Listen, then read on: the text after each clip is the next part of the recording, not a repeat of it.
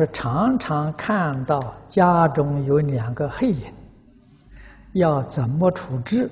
请老法师慈悲开示。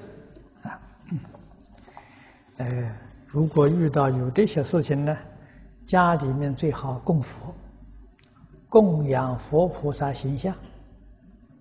啊，每一天早晚呢，上香或者是诵经念佛。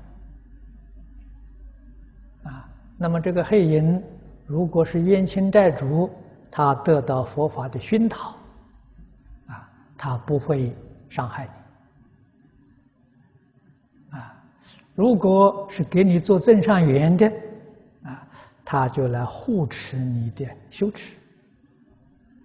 啊，所以，呃，也不必刻意去理会他。我们依照佛法做，就很好。